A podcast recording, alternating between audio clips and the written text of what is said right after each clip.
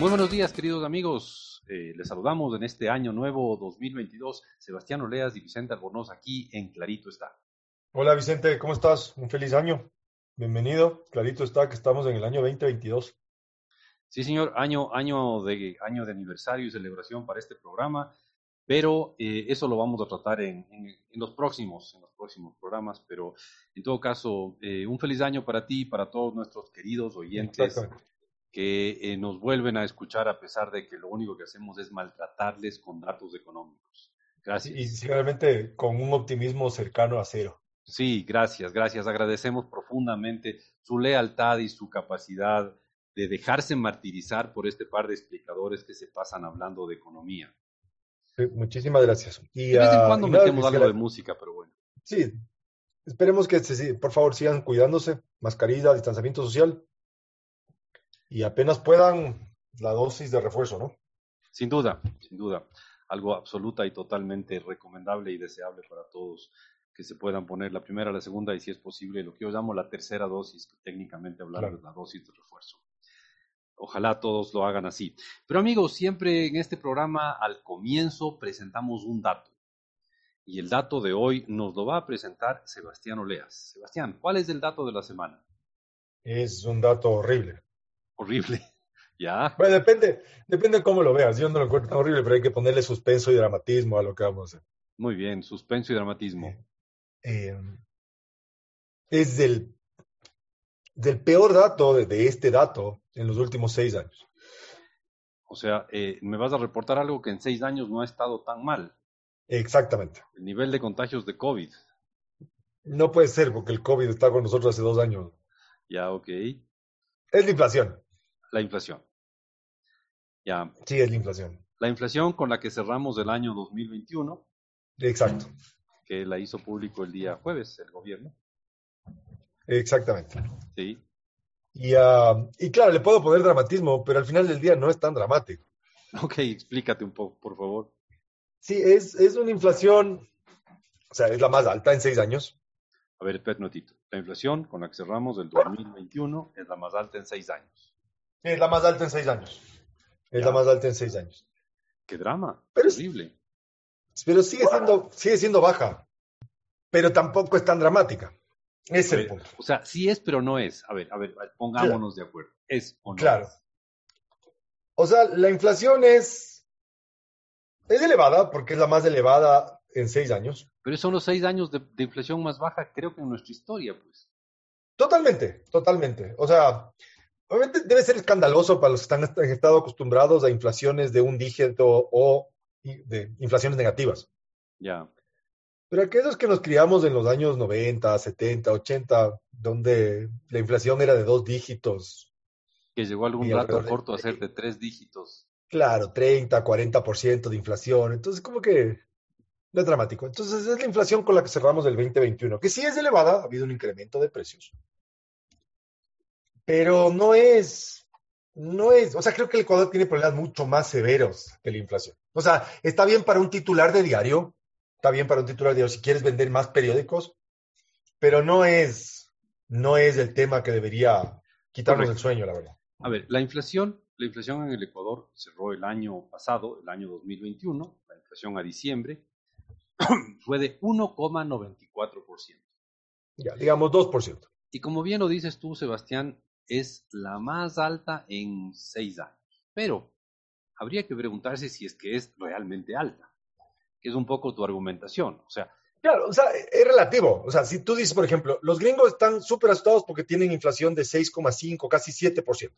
Eso, eso es bastante, ¿ah? Eso sí es bastante. Claro. Para los estándares, incluso para los estándares norteamericanos. Correcto. ¿Sí? Eh, y ellos no habían tenido esta inflación desde los años 80. Eh, nosotros tenemos la inflación cercana al 2%. Con las justas por debajo del 2%. Claro.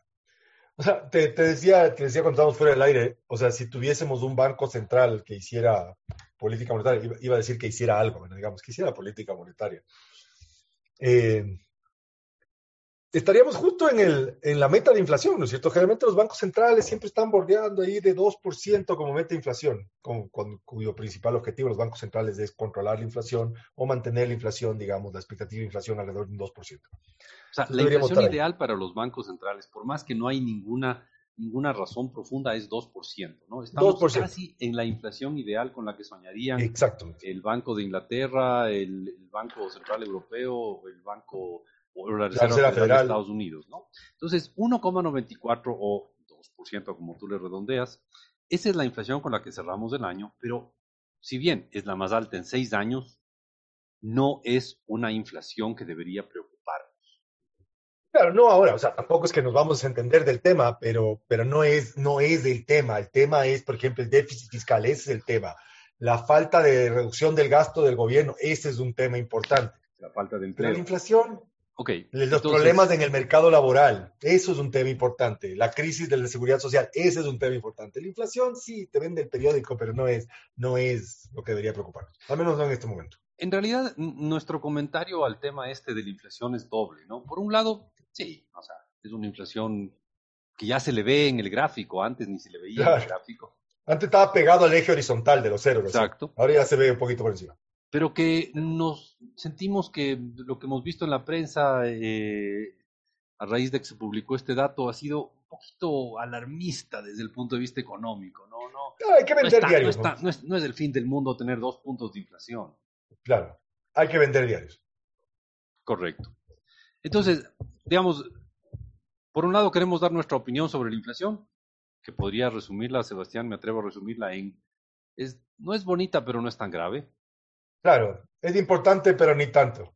Chilea. Y, por otro lado, quisiéramos resumir nuestra opinión sobre lo que han dicho los medios de comunicación sobre esta inflación, que la verdad nos parecen alarmistas por, resaltar, pues, es que a los años que la inflación aparece en la primera página de algún periódico, ¿no? Claro, y ojo, y ojo, no estamos diciendo que es una noticia falsa, es decir, la inflación más alta en los últimos seis años es totalmente correcto. totalmente correcto. Pero habría que leer un poco más y decir, bueno, si, si miro más allá de los seis años, si, si amplío el rango de años, sí, una inflación del 2%, ya. Sebastián, si, no me, si no me equivoco, claro que esto va a parecer un, ejercicio de arqueología estadística, porque voy a desenterrar datos antiguos, pero si no me equivoco, el mes de septiembre de 1992, no, perdón, septiembre de 1900, sí, septiembre de 1992, solo en ese mes, solo en ese mes, la inflación fue de 10% porque fue un mes de ajuste, no sé si te acuerdas. O sea, tenés una inflación mensual de 10%. Solo, en ese mes. Y nosotros estamos cerrando el año con una inflación, claro, un mes, un mes los precios entre el principio del mes y el final del mes, la forma en la que calculamos el incremento de precios, 10%. Aquí estamos diciendo que a lo largo de todo el año los precios subieron en 2% dentro de esta canasta, digamos, la canasta de bienes que se usa para eso, Eso viene a ocurrir justo después de los 5 o 6 años de inflación más baja en este país. Porque la verdad, verdad es que la, inflación en este país no ha repuntado desde que en el 2015 se desplomó el precio del petróleo y, y en la práctica entramos a, em, a, este estancamiento económico. Desde el 2015 no, hemos, no hemos levantado cabeza. Y básicamente desde ahí no ha repuntado la inflación. Entonces sí, sí, son seis años desde, desde la última vez en que en que vimos una inflación como esta, pero no es tan grave, no es el fin del mundo, ¿no es cierto? Sí. Creo que hay otras cosas, en serio, hay otras cosas. Esto no deja de ser importante, pero hay cosas mucho más importantes. Habría que darle cierto grado de prelación. Ahora que estamos con el tema del COVID, había que hacer un triaje. Un triaje de los datos económicos que son relevantes, que son apremiantes, y la inflación. La inflación sería como en una sala de espera decirle, ¿sabe qué? Espere a que le llamemos. Tómese unas No tiene, Sí, o sea, o, vaya a su, clase, a su casa y si empeora, regrese. Pero tomes este paracetamol, que es probablemente lo que te diría en el sector público de salud aquí. Cosa que estoy siendo, estoy siendo sarcástico. No fue un chiste de buen gusto. Entonces, el dato de la semana, 1,94% inflación a diciembre, no es el dato más lindo de la historia, pero tampoco es el fin del mundo. No lo tomemos muy, de una manera muy alarmista. exactamente. Sí, Sebastián, y para nuestra gran alegría, nuestros queridos oyentes que nos han oído tantos años nos pueden seguir oyendo. Nos pueden escuchar en radios en cinco importantes ciudades del país. Estamos en Babahoyo los viernes a la una y media de la tarde en Radio I99, 98,9 FM. También estamos en Robamba los viernes a las 9 de la mañana en Radio EXA 89.7 FM. Estamos en Cuenca para nuestra gran alegría los domingos a las 7 de la mañana en La Voz del Tomebamba, 102.1 FM y 1070 AM. Y estamos en Guayaquil los viernes a la una y media de la tarde por Radio I99, 98.9 FM. Y estamos en Quito los viernes a las 9 de la mañana en Radio Democracia 920 AM y en Radio EXA 92,5 FM. En estas cinco ciudades nos pueden escuchar. Sebastián, y con eso tenemos que hacer una corta pausa y volvemos en un instante.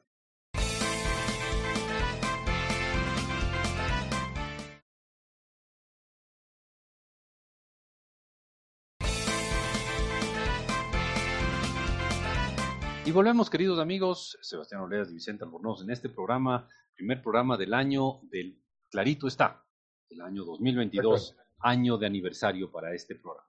Sí, eh, cumplimos 10 años, Vicente. Sí, vamos a cumplir 10 años de, de este programa. Y, lo que más me impresiona es que hay gente que nos oye. Desde hace 10 años, ¿crees? Yo creo. Nos se deja maltratar con datos, con, con temas económicos durante 30 minutos todas las semanas. Bien, ¿ah? Bien. Eso, eso se llama lealtad y por eso les queremos. Eso es, eso es perseverancia, eso es Aguante. bien. Muchísimas gracias. Aguante. Sí, gracias por aguantarnos tanto tiempo. Ahora, Sebastián, em, quiero proponerte como tema de la semana la muerte del Libor. fíjate cómo le estoy haciendo así dramático, estoy tratando de ponerle así una dosis de, dramatismo. Eh, en, el tema, la muerte del Libor. Libor se escribe L-I-B larga O-R. L-I-B larga O-R. Porque esta es la primera semana en los 30 o 40 años, quizás un poquito más, 40 o 40 años o más, en que el mundo ya no tiene la tasa Libor, que también se le conoce como LIBOR, quienes pronuncian es La, la tasa de oferta interbancaria de Londres, eso es la LIBOR. Correcto. Es básicamente la, la, tasa a la cual los bancos se prestaban plata entre ellos, digamos. La tasa a la cual los bancos, y esta es la parte importante y que explica por qué se murió, más bien no se murió, le, ¿Por qué le, mataron? Le ejecutaron. Esto sería un tacicidio, podríamos decir que esto es un tacicidio. Sí, sí, sí, sí un tacicidio, se, le mataron a la tasa. Exacto. esta es la tasa a la que los bancos decían que se prestaban. Claro. No que necesariamente se prestaban, sino a la que decían que se prestaban. Mm. Y esta era uno de los datos. alguna vez dijeron que el LIBOR era, LIBOR o, la gente que habla bonito inglés dice LIBOR, que por cierto significa London Interbank Offered rate. Entonces, la, tasa a la que se ofrecen los préstamos entre bancos en Londres. Em, y alguna vez dijeron que era el número más importante en el mundo, el número más importante en el mundo, la tasa de interés LIBOR. Solamente para darle perspectiva a esto, estoy leyendo aquí, esto es un, de un artículo del, Forbes, y dice que básicamente cada día se fijaba esta tasa eh, a partir de un estimado de 18 bancos globales que reportaban cuánto le cobrarían por eh, distintos créditos con distintas fechas de madurez. Distintos plazos, dado la perspectiva que tenían, que tenían de, digamos, del futuro, digamos. Sí, entonces, esto es un dato. A ver, esto es a lo que los bancos decían que se prestaba. En teoría, esto es a la tasa a la que los bancos se prestaban. Pero hay una pequeña diferencia entre la tasa a la que los bancos se prestaban con la tasa a la que los bancos decían que se prestaban, y eso va a ser clave en este programa.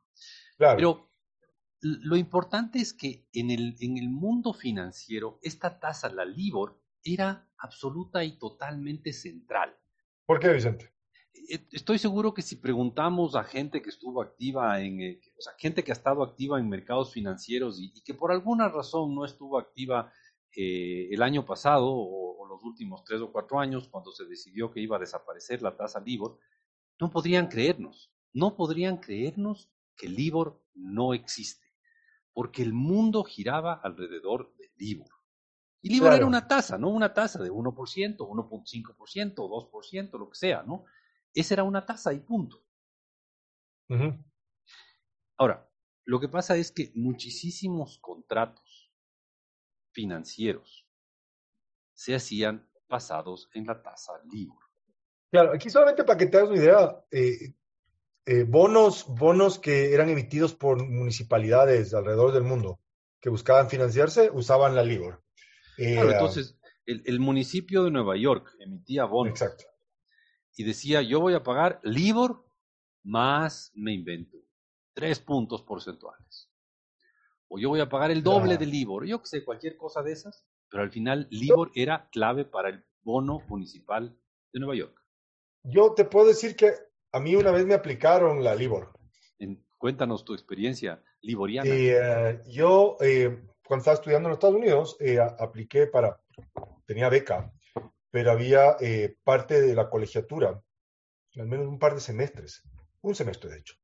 Tenía que pagar, digamos, el, lo que se llama el in-state tuition, el in-state registration.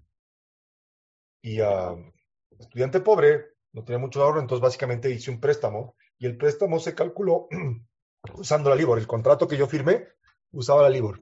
O sea, a ti te cobraron LIBOR, me voy a inventar LIBOR más cuatro puntos. LIBOR más cuatro puntos, exactamente. Ok, entonces, a ver, voy a, voy a dar un dato de esos datos que uno dice ya, y cuando uno habla de, de números muy grandes, uno dice, y ya, y, o sea, es, de esas cosas que tú no tienes mucha, mucha claridad, ¿no? Cuando dices, cuando tú, tú me acuerdo en un programa recién me, me, hablaste de la inflación en Venezuela y decías que era mil por ciento. O sea, mil es una cantidad que me, es difícil imaginar, ¿no? Podría decir mil, dos mil o tres mil, igual es una cantidad enorme. Pero bueno, voy a tratar de, de, resumir este, este tema para la LIBOR. Y resulta que se calcula que em, a comienzos de este siglo, o hace, hace 10 años más o menos, alrededor de 350 billones de dólares este, de, de, de, productos financieros de, por 350 billones de dólares estaban conectados o vinculados a la tasa libre. O sea, y, un producto financiero es el préstamo que te dieron a ti, Sebastián, hace muchos años cuando estudiabas. Sí, claro. 350 billones, por si acaso, en español, ¿no? Porque en inglés billion es mil millones. Pero no, no, estamos hablando de millones de millones. Exacto. Entonces, 350 millones de millones de dólares en, productos financieros estaban conectados con la tasa LIBOR. Y esto iba desde los bonos del municipio de Nueva York hasta el préstamo hipotecario, que, por ejemplo, muchísimos de los préstamos hipotecarios que se dieron en Estados Unidos eh, y que, estuvieron conectados con la crisis de, del 2008, estaban conectados con LIBOR. Y el préstamo que tú recibiste probablemente el siglo pasado eh, estaba conectado con, con, Libor. A principios, a principios de este siglo. Muy bien, estaba conectado con Libor. Entonces se calcula que había productos financieros por 350 millones de millones de dólares conectados con Libor. Entonces, claro. era la tasa de interés más aquí, importante. Aquí quisiera hacer, Vicente, quisiera hacer una precisión. El, el Forbes hace esta precisión, dice, no es, no es la tasa a la cual se pedirían prestado los bancos, ¿sí? sino que es lo que creían, digamos, de estas 18 instituciones financieras que reportaban, que cuánto creerían ellos que tenían que pagar. Eso es lo que reportaban. Correcto. Eso es lo interesante. claro, entonces estaban todos los, los incentivos para tirar a la baja esta tasa. No, depende. Si te convenía que suba, le subías. Si te convenía que bajen, le bajabas. Pero eso es justamente lo que queremos analizar eh, en un momento, eh, queridos amigos. Nos vamos a una corta pausa, Sebastián, y volvemos enseguida para ver la diferencia entre la tasa que cobraban y la tasa que, que creían que hubieran cobrado. claro, si ustedes quieren seguir conectados con nosotros, pueden contactarnos a nuestro Twitter. Somos arroba clarito está en el Twitter, la red social que no colapsa. Y que no, no nos cansaremos de decir que es la red que no colapsa. Y además puede encontrarnos en nuestra página web www.claritoestá.com sin acento en la A, obviamente. Y ahí podrá encontrar links a nuestros programas pasados, los más antiguos, de efectivamente en pocos días, de hace casi 10 años ya. Sí, señor.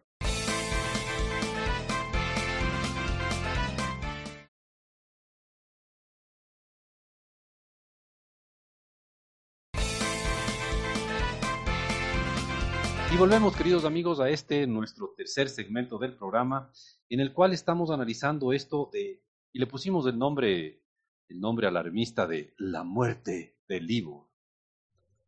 La suena así como crónica roja. Sí, pero sí tiene algo de crónica roja, sí tiene algo de crónica. De cuello blanco, de cuello blanco, pero sí es crónica roja. Sí. Porque detrás de la muerte de esto hay unos, una manga de delincuentes que cobraban, que cobraban bien. Sí, yo creo que eso, eso es lo que hay que resaltar ahora. Entonces, decíamos, una serie de bancos tenían que reportar la tasa a la que ellos creían que podrían endeudarse a ciertos plazos y en ciertas monedas. Entonces, endeudarme a tres meses en yenes, endeudarme a un año en euros, endeudarme a tanto tiempo en dólares. Y claro, la, la, más importante era la Libor, la Libor en dólares. Pero esto era un tema que los bancos reportaban y que podían o no haber tenido un préstamo de esos en esos días. Claro.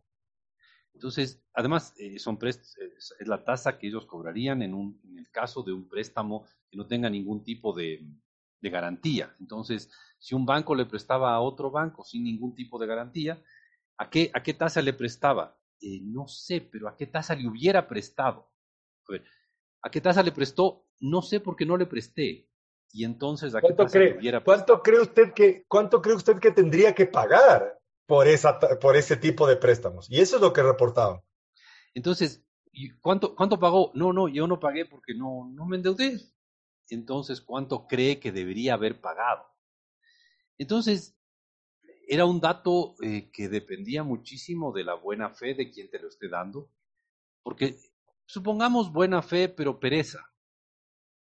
Hay que pereza responderles a estos señores. Pon el mismo dato de ayer, pues. Así de sencillo. Y eso suponiendo buena fe. Pues dependía, dependía de la paciencia, si tú quieres, de, esta gente, de la, tranquilidad de esta gente, del deseo de aportar de esta gente a un dato. Pero era un dato demasiado importante. Era un dato que... Había muchas cosas datadas a este dato. Había mucha plata. Totalmente. Más que nada. Más que cosas, había plata atadas a este. Plata. Créditos. Créditos atados a esto. Claro. Y entonces se creó el incentivo para que los bancos, no todos, pero algunos bancos, simple y sencillamente mientan. Así de sencillo. Así de fácil. Sí. Algún, algún trader de un banco de los que reportaba esto eh, descubrieron que dijo algo así como, sí, por cada décimo hay un par de milloncitos más que puedo ganar y como mis ¿no? y, como mis comisiones están atadas a cuánto coloco y el riesgo y la exposición, entonces estaban todos los incentivos a estas cosas. Claro, entonces eh, finalmente el, el LIBOR se convirtió en una tasa que no reflejaba nada. No reflejaba absolutamente nada, excepto lo que los traders de ciertos bancos querían que refleje.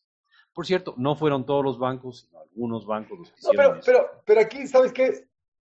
¿Tuviste la película en los 90 que se llama Los sospechosos de siempre? Los, no, sí, sí me acuerdo, había una película de esas. The Usual Suspects. Sí. ¿Quiénes eran los principales aquí? Barclays, Deutsche Bank, Rabobank, VS and the Royal Bank of Scotland, RBS. Siempre son los mismos.